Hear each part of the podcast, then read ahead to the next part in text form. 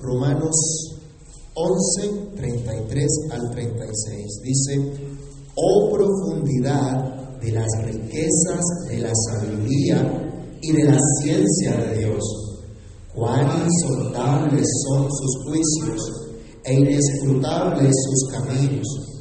Porque ¿quién entendió la mente del Señor? ¿O quién fue su consejero?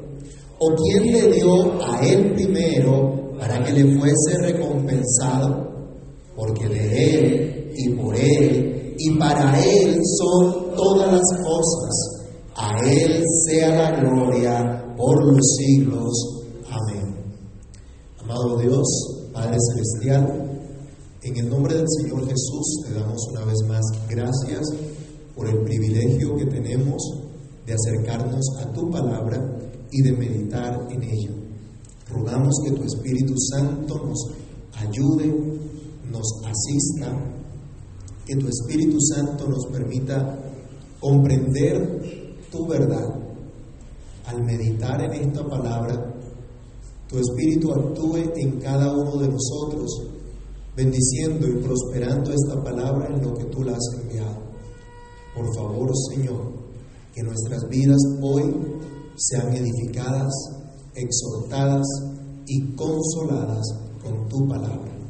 Te lo imploramos dando gracias en el nombre del Señor Jesús. Amén. Pueden tomar asiento, hermanos. El apóstol Pablo nos ha dicho hasta aquí que Dios ha llevado a cabo su plan de salvar a los suyos de una manera maravillosa. Ha llevado a cabo su plan que dio a conocer en el tiempo, eligiendo para sí mismo quienes él mismo ha querido, llamándolos de una manera irresistible, haciéndolos objeto de su amor factual. En su decreto eterno, Dios dejó a todos en las mismas condiciones y esto es en prisión de desobediencia, como estudiamos la semana pasada. Dios dejó a todos en ese estado por causa del pecado.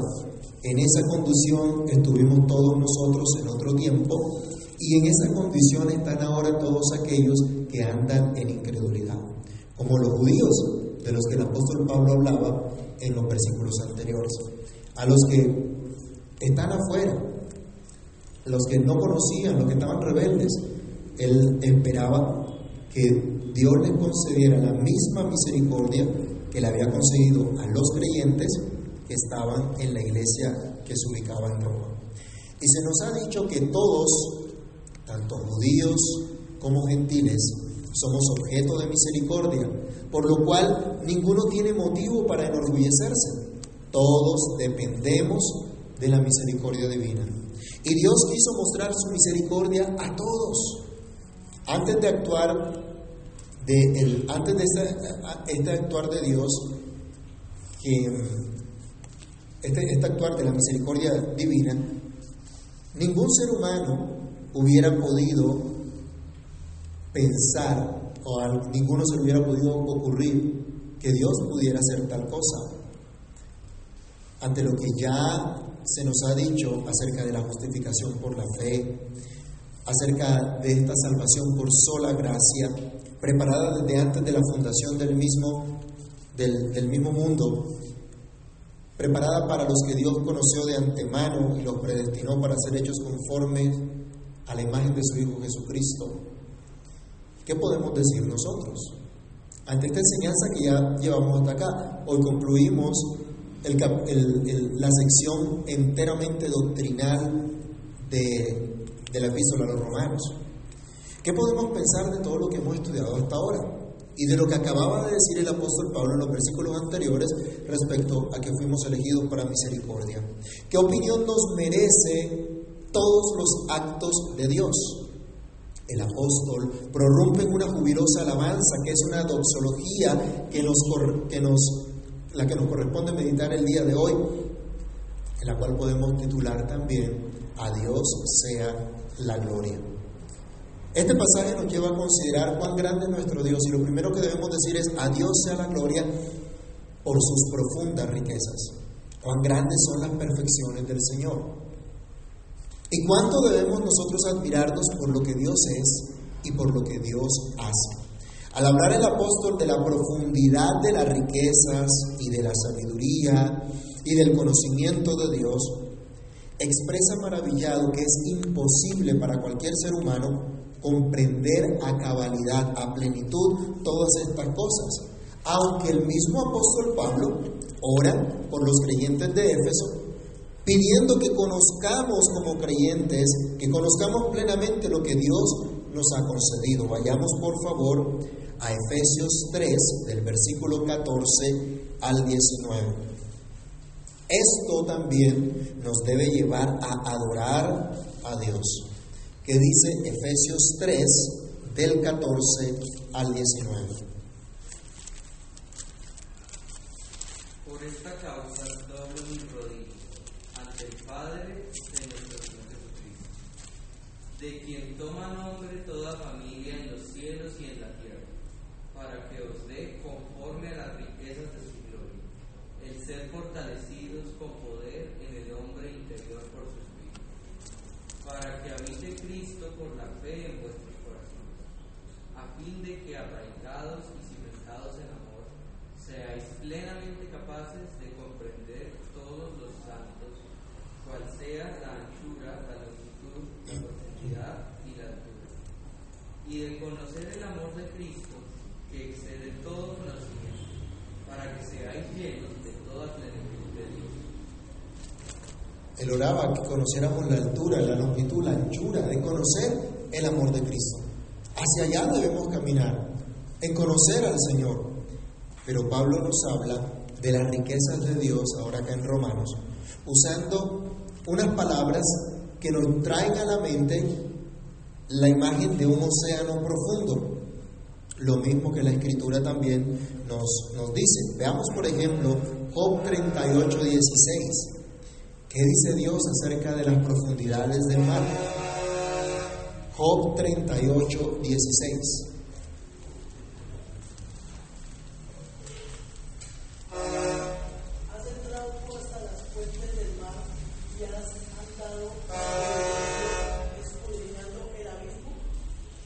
Profundidades has podido tú escudriñar todo eso, le decía Dios a, Job, indicándonos que hay lugares del mar que no es posible que el hombre eh, escudriñe.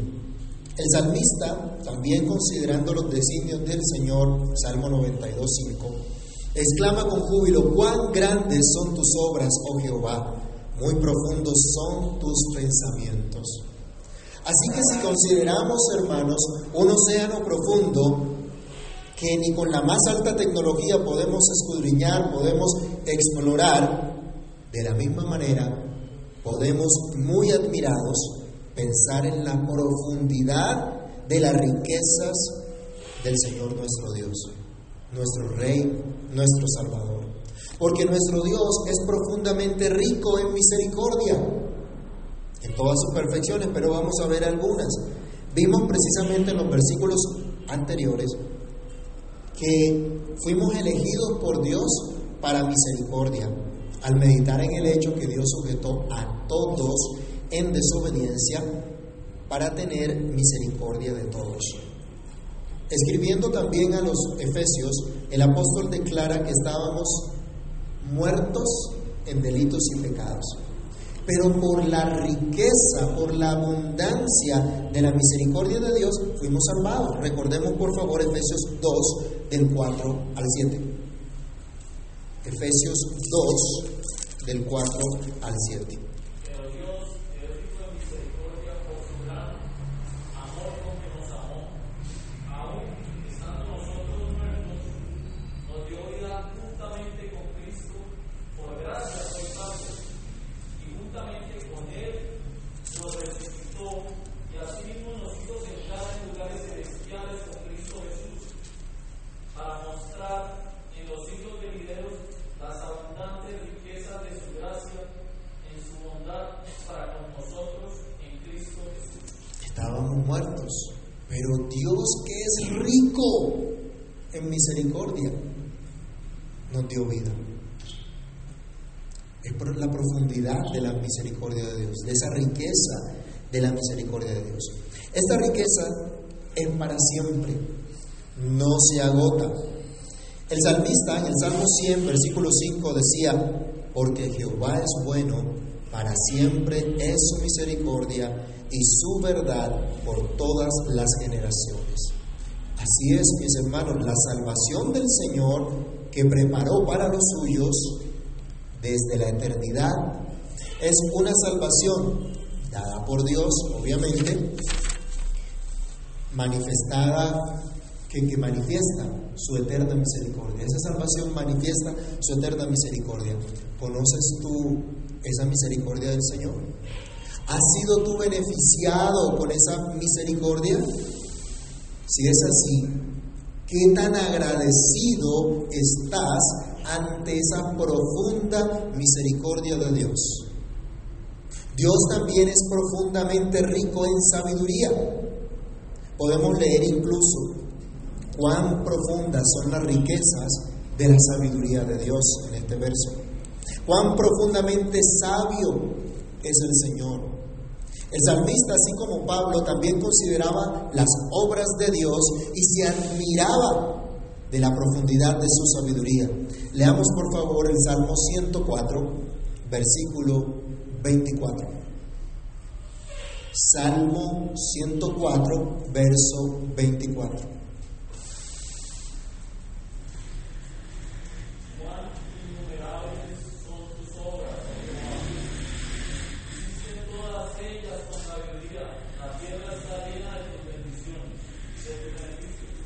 Beneficios. Innumerables las obras de Dios, infinita la majestad de Dios y todo lo que Dios hizo, dice que lo hizo como? Con sabiduría. ¿Le faltó algo a lo que Dios hizo? ¿Le falta algo a la creación de Dios? Pero a veces nosotros pensamos que sí, ¿no? ¿Será que nos hace falta algo a nosotros? Más altos, más chiquitos, más gorditos, más flaquitos. Dios nos hizo con sabiduría. Un comentarista nos ayuda con una definición para la sabiduría divina y nos dice que la sabiduría de Dios es su habilidad para escoger los mejores medios para el logro de la meta más alta. Y es precisamente esto de lo que se admira el apóstol Pablo, de ver cómo Dios, queriendo salvar a su pueblo, a pesar de la rebelión del mismo, usa aún la rebelión de su pueblo para concederles misericordia y así salvarlos, como veíamos en los versículos anteriores de Romanos 11. Dios quiso tener misericordia de todos, de judíos y de gentiles, todos desobedientes, así que todos dependientes en absoluto de la misericordia de Dios, todos dependientes de su promesa, de su pacto de salvar a los suyos. Dios es la fuente de la sabiduría y fuera de Él no hay forma de aplicar correctamente el conocimiento en las diversas situaciones de la vida. Fuera de la sabiduría de Dios solo hay necedad, hay obstinación. Leamos lo que dice Santiago, por ejemplo, respecto a la sabiduría de este mundo. Santiago capítulo 3, del versículo 13 al 17. Santiago capítulo 3, del verso 13 al 17.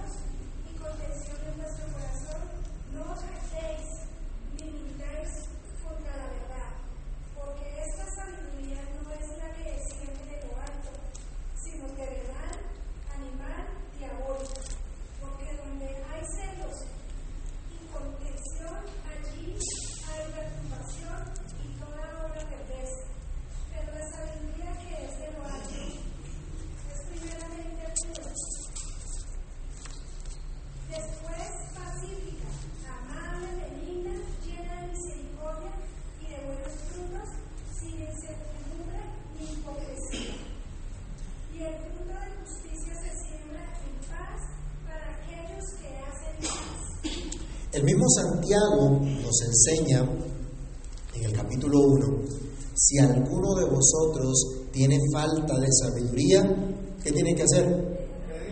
Pedírsela a Dios, pídela a Dios, el cual da a todos en abundancia y sin reproche y le será dada. Muchos pretenden ser sabios desechando a Dios. Este mundo ha decidido desechar a Dios. Pretendiendo ser sabios, que dice Pablo en el primer capítulo también de Romanos, se hicieron necios. Nos ha dicho ya el apóstol, tristemente, muchos cristianos también, consideran que necesitan una sabiduría distinta a la sabiduría de Dios, que necesitan la sabiduría del mundo en lugar de la sabiduría de Dios, del Dios que es fuente de sabiduría. Hermanos, ¿cómo podremos tomar actitudes y decisiones correctas sin considerar la sabiduría de Dios? ¿Cómo podrá este mundo ser mejor? ¿Cómo podremos tener una nación mejor? ¿Cómo los políticos pueden asegurarnos que van a traer un cambio? Mire que siempre que hay elecciones dicen, algunos traen el logo, yo soy el cambio, el cambio fulano. Y todos quieren cambio, todos quieren transformación, todos quieren acabar con la corrupción. Y ya saben el resto del discurso. Pero ¿cómo van a traer un cambio para bien si han desechado la sabiduría de Dios? Aún más, ¿cómo la iglesia de Jesucristo puede cumplir su misión, su propósito en esta vida, si no considera la riqueza profunda de la sabiduría de Dios? ¿O será que nosotros somos más sabios que Dios para tomar nuestras propias decisiones? nuestras propias determinaciones por encima, pasando por encima, pisoteando la palabra de Dios. Realmente nos admiramos de la profundidad de las riquezas de la sabiduría de Dios y le adoramos en consecuencia. Realmente nos sometemos al consejo de Dios, entendiendo que solo el consejo de Dios es lo mejor para nuestras vidas y decimos, Sí, pero esto, aquello, lo otro. ¿Hasta dónde llega nuestra admiración por la sabiduría de Dios? ¿Llega a una sincera y devota obediencia? Debemos continuar. Nuestro Dios también es profundamente rico en conocimiento. Pablo ha estado enseñando que Dios conoció de antemano a los suyos que los predestinó. ¿Con qué propósito? De hacerlos conformes a la imagen de quién? De Jesucristo. Que en todos los tiempos Dios ha mantenido un remanente. De modo que, a pesar del dolor que Pablo expresa desde el capítulo 9 de Romanos por sus connacionales que eran rebeldes al Evangelio, Pablo entendía que la palabra de Dios no había fallado que sus promesas efectivamente se cumplían en Cristo, en todos los que verdaderamente eran su pueblo, en todos los que hacían parte del verdadero Israel de Dios, conformado por judíos y por creyentes de otras naciones que ponían su fe en el Dios vivo y verdadero y que serían unidos al verdadero olivo cultivado por Dios por medio de la fe en nuestro Señor y Salvador Jesucristo. ¿Quién diseñó tan maravilloso plan? En la escuela dominical decía, estábamos estudiando la pregunta número 2 del Catecismo Mayor y decíamos que Dios se manifiesta en, su, en la naturaleza y por su palabra. Y hacíamos referencia al Salmo 19, que los cielos cuentan la gloria de Dios y el firmamento anuncia la, obra de sus manos. Y decíamos, muchos científicos han tenido que descartar las hipótesis de la del Big Bang o de una supuesta evolución, porque hay un diseño inteligente. Y no es posible que las cosas salieran así como así, de la nada, sin un creador. La nada no produce nada. Así de sencillo. ¿Quién, ¿Quién dio a conocer esta maravilla de la salvación de Dios? ¿Será que alguien le sugirió a Dios que lo hiciera? ¿Será que Dios necesitaba la recomendación de alguno para llevar a cabo su propósito? ¿Qué necesitan hoy nuestros gobernantes para manejar la pandemia? Unos expertos, ¿no? Tienen unos expertos a su lado que le dicen cantidad de cosas. Bueno, la verdad es que son muy osados los que recomiendan a Dios tal o cual cosa, como si Dios no lo supiera. En el Salmo 139 el salmista decía, aún no está la palabra en mi lengua, y aquí, oh Jehová, tú la sabes toda. También dice, tal conocimiento es demasiado maravilloso para mí. Alto es, no lo puedo comprender. Pablo, ahora acá en Romanos, él conocía este misterio de la salvación por la fe, ese misterio que Dios quiso revelar a los suyos, pero los incrédulos siguen ajenos a ese misterio. Pablo todos los creyentes conocen la buena nueva porque Dios se lo mostró, porque Dios se lo reveló. Y hoy nosotros tenemos esa revelación escrita que nos muestra la maravilla del conocimiento de Dios. Y vuelve y juega la pregunta número dos del catecismo. Ese conocimiento salvífico de Dios lo tenemos a través de qué? De su palabra, de la revelación escrita de Dios. También podemos decir aquí que Dios es la fuente de todo conocimiento. Pero los rebeldes dicen pues a Dios, apártate de nosotros, porque no queremos el conocimiento de tus caminos. Job 21:14. Los incrédulos llaman ignorantes a los creyentes por tener fe en Dios. ¿No lo han tratado alguna vez de ignorante? Esos cristianos son una parranda de ignorantes. Por buscar, por hacer la voluntad de Dios. Pero ¿qué es lo que nos dice la Escritura respecto a la verdadera inteligencia, respecto al verdadero conocimiento? Vamos a leer todos Proverbios capítulo 2, del versículo 1 al versículo número 5.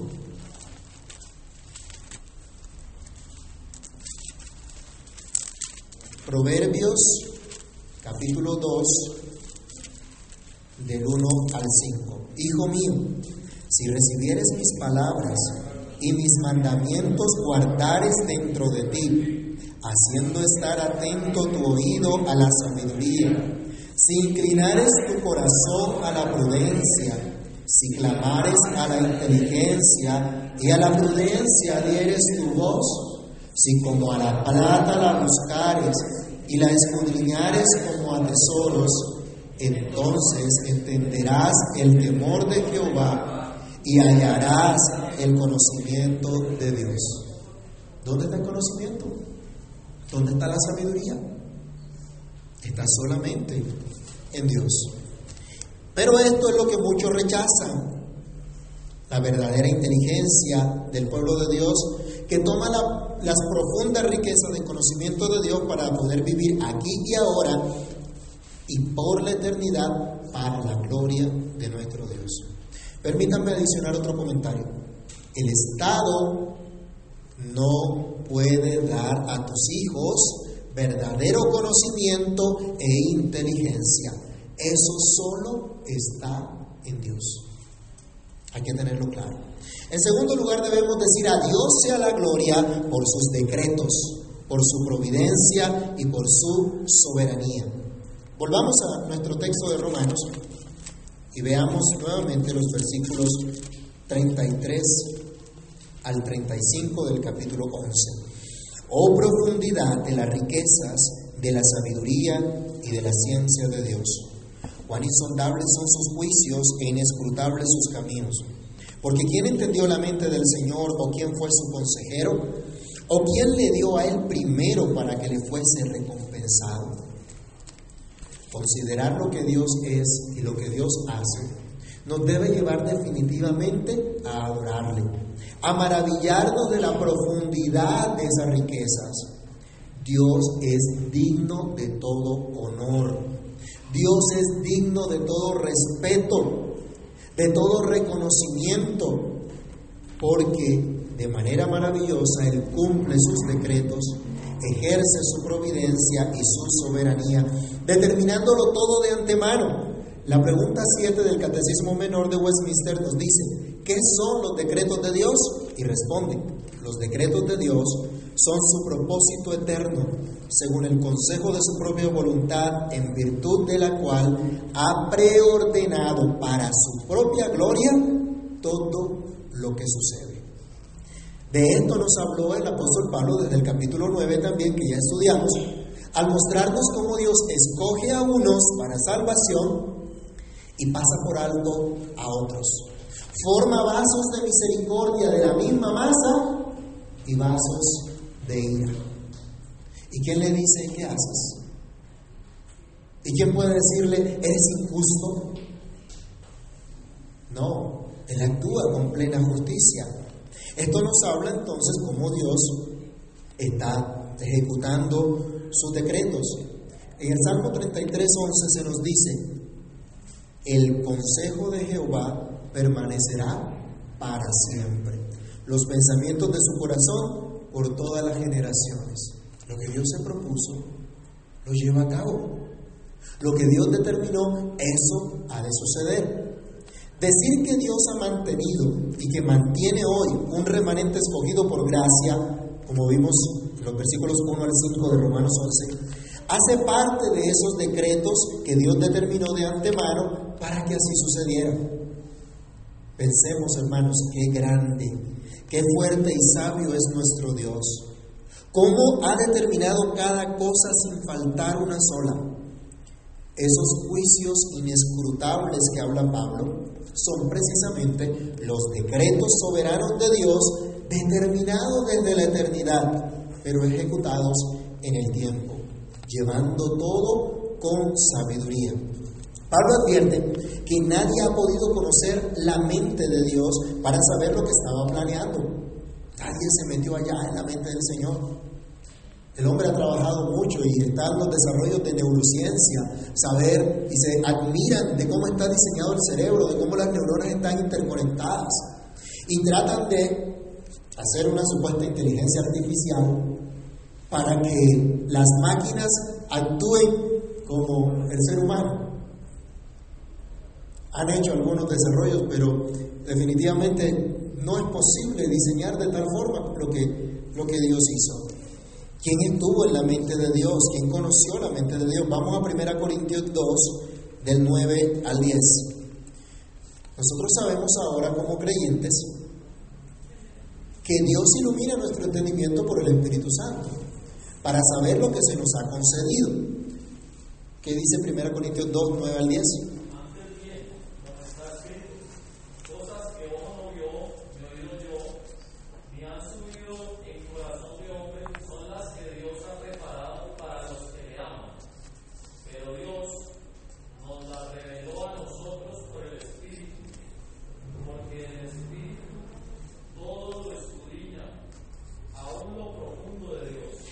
Lo que sabemos de Dios lo sabemos porque Él se lo ha dado, a, Él nos los ha dado a conocer a nosotros, ya que por causa del pecado, todo ser humano en Adán perdió la capacidad de conocer plenamente a Dios y de gozar comunión con Él.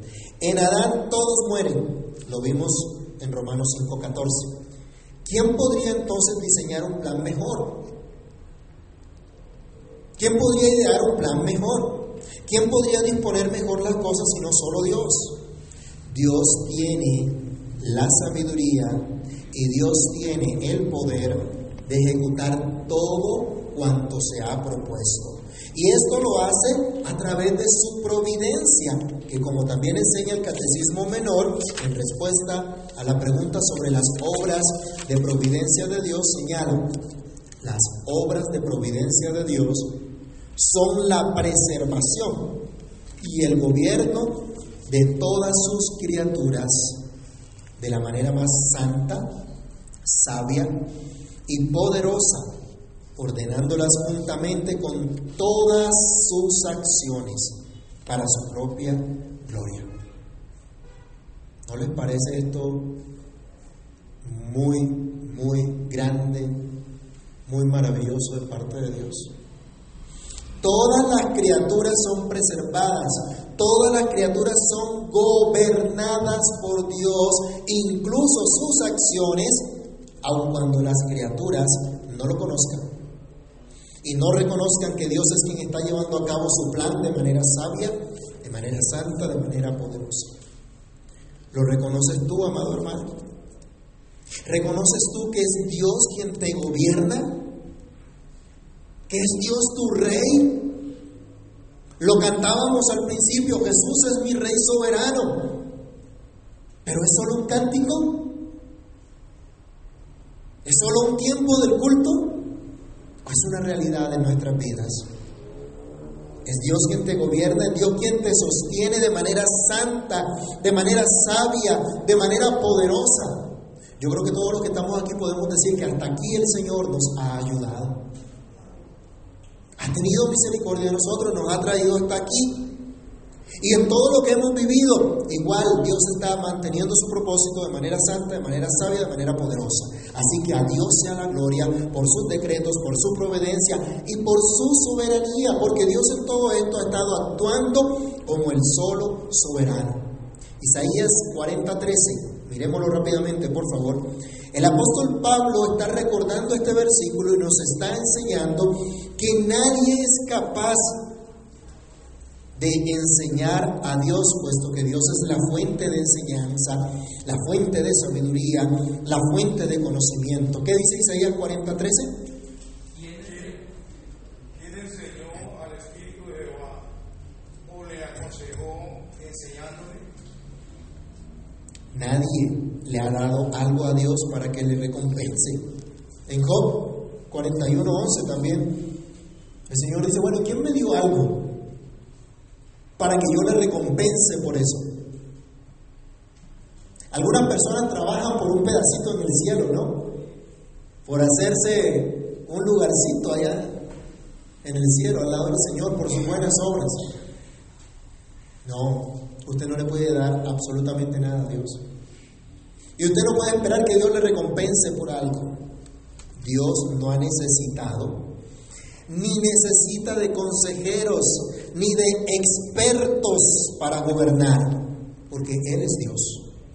Matthew Henry, en su comentario al texto, dice una pregunta bien interesante. ¿Qué hombre le enseñará a Dios cómo gobernar al mundo?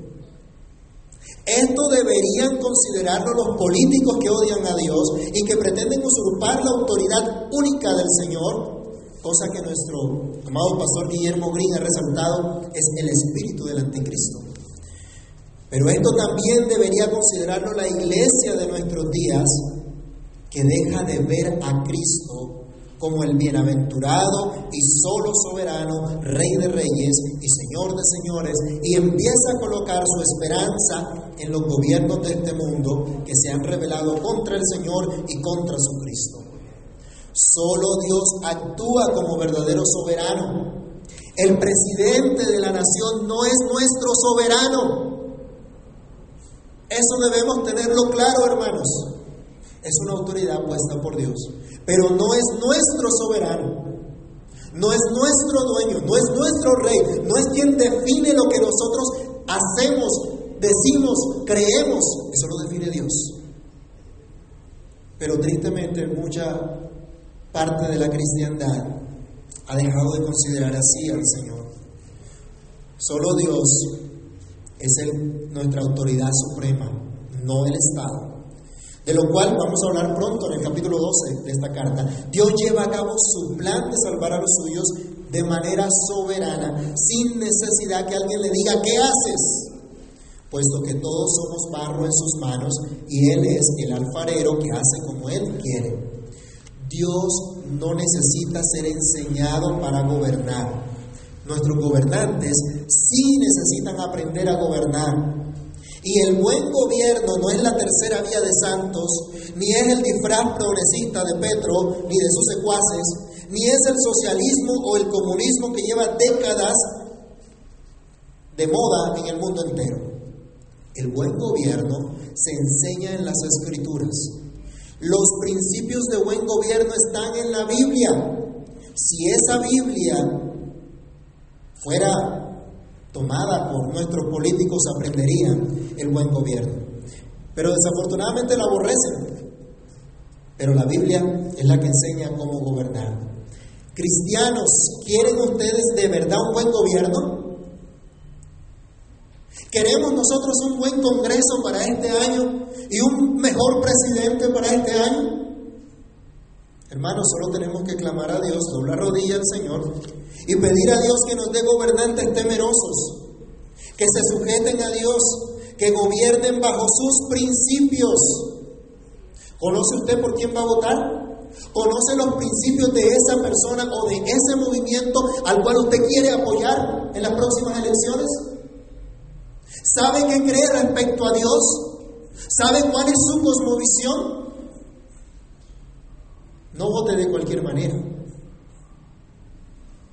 Porque si no, usted se hace cómplice de un gobierno corrupto, de gobernantes corruptos, perversos.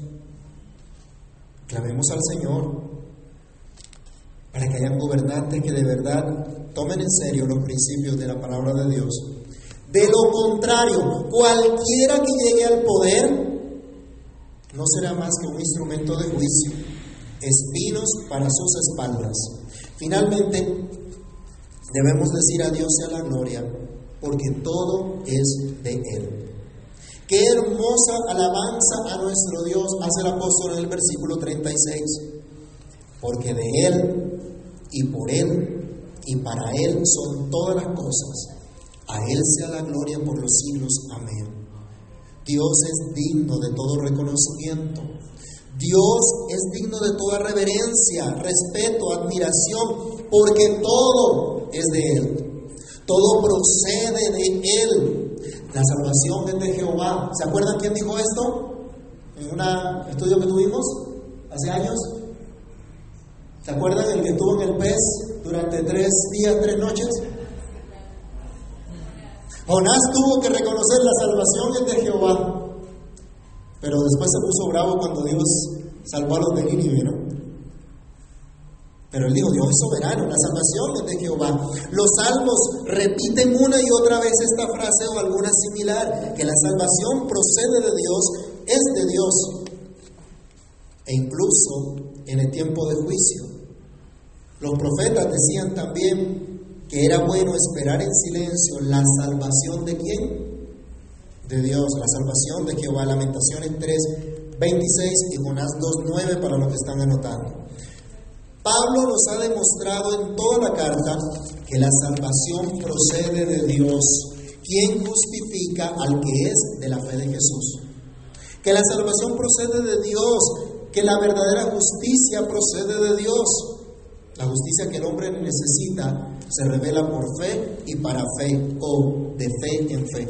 Así que todas las cosas pertenecientes a nuestra salvación proceden únicamente de Dios, de quien también procede toda dádiva y todo don perfecto.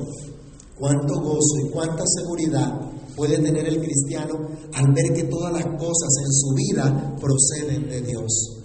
Mis hermanos, nuestra vida no está en las manos del azar, está en las manos de Dios. Tristemente muchas veces nos nublamos. Tristemente nuestra mente se nubla. Nos dejamos llevar por el corazón engañoso y no por lo que nos dicen las escrituras. Debemos reconocer que nuestra vida está en las manos de Dios y que Dios es el soberano de nuestra vida que Dios dirige, que Dios gobierna todas las cosas para su gloria de manera santa, sabia y poderosa. Todo lo conducente a nuestra salvación procede únicamente de Dios, no del mundo, no del diablo, ni siquiera de nosotros mismos. Todo fue creado y es sostenido por medio de Cristo. Vayamos a San Juan capítulo 1, versículos 1 al 3.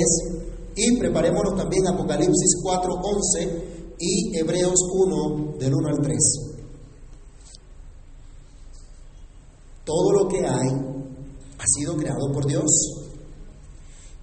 Pero no solamente las creó todas las cosas, sino que sostiene todas las cosas. Dios determinó salvarnos por medio de Cristo y mantener esa salvación en Cristo. Él lo hace, Él lo hará, porque tiene todo el poder para hacerlo. Cristo mismo es el creador y sustentador de todo, como nos enseña Juan 1, del 1 al 3. ¿Quién lo puede leer?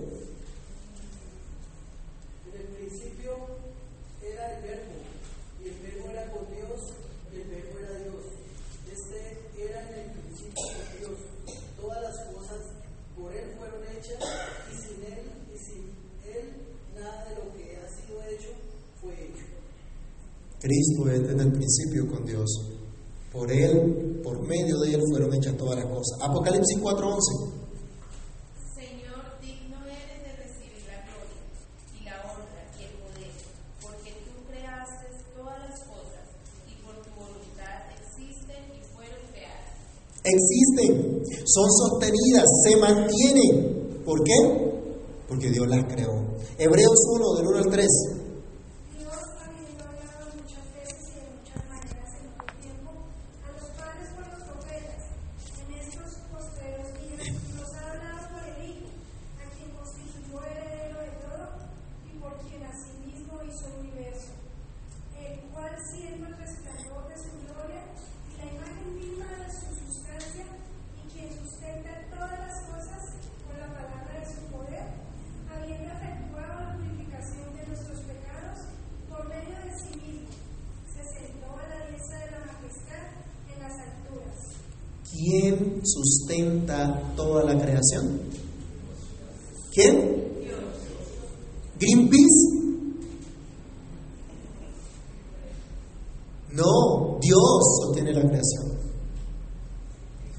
Toda la creación es de Dios, la hizo Dios, pero también la sostiene Dios. Así que los ambientalistas, los ecologistas deben entender quién es el creador y sustentador de todas las cosas, para que no sigan el engaño de las compañías verdes que solo buscan lucrarse con los cuentos del calentamiento global, de la sobrepoblación mundial y otros embustes. La iglesia debe tener claridad de quién es su sustentador. La iglesia debe saber de dónde viene su socorro. ¿Qué decía el salmista? ¿De dónde vendrá mi socorro? Mi socorro viene de Jehová, que hizo los cielos y la tierra. La iglesia debe tener su confianza solamente en Dios,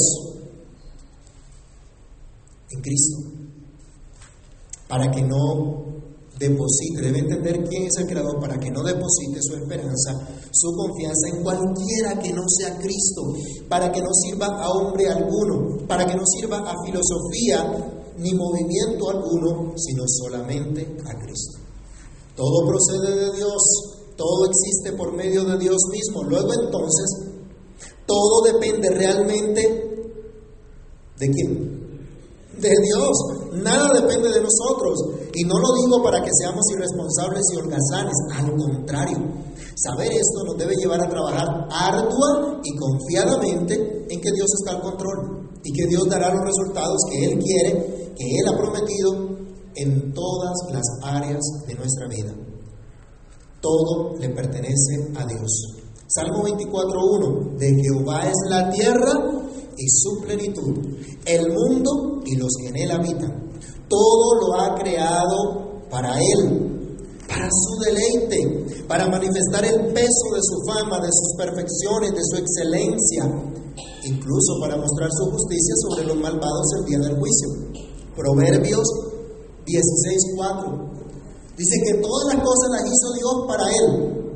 Dice incluso al impío para el día malo.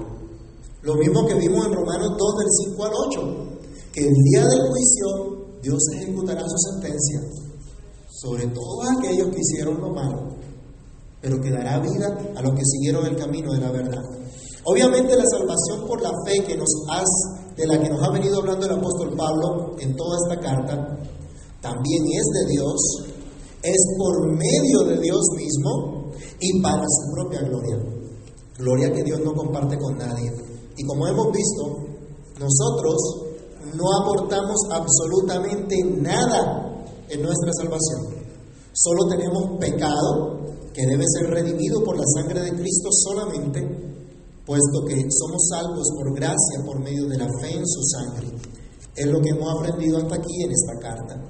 Al ver que la salvación es por completo obra de Dios, que procede de Dios, que es por medio de Dios y que es para la gloria de Dios, así como todas las cosas que están creadas, solo nos resta unirnos al apóstol en esta sentida frase de alabanza, de reconocimiento al Señor diciendo, a Él sea la gloria por los siglos. Amén. Solo Dios es digno de máximo respeto, del más grande honor de la mejor reputación, de la más grande admiración, de toda alabanza, de suprema adoración. A Dios sea la gloria por todas las edades, por todas las generaciones, pues son profundas sus riquezas, son profundas su sabiduría, su conocimiento. A Él toda la gloria por siempre, por sus decretos que lleva con sabiduría y soberanía, y porque todo procede de Dios, todo es mediante Él y todo es para Él. Así que demos a Dios, amados hermanos, toda la gloria rindiéndonos a Él.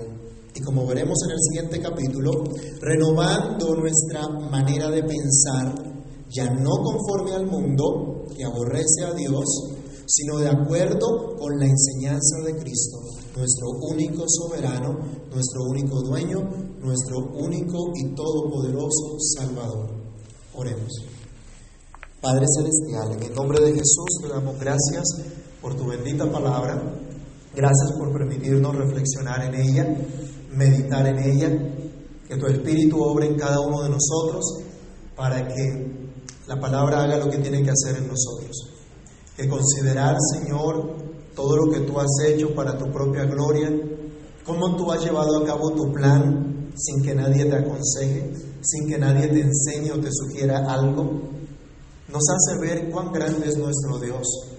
Nos hace ver que definitivamente en toda esta salvación que nos has concedido, la gloria te pertenece solo a ti.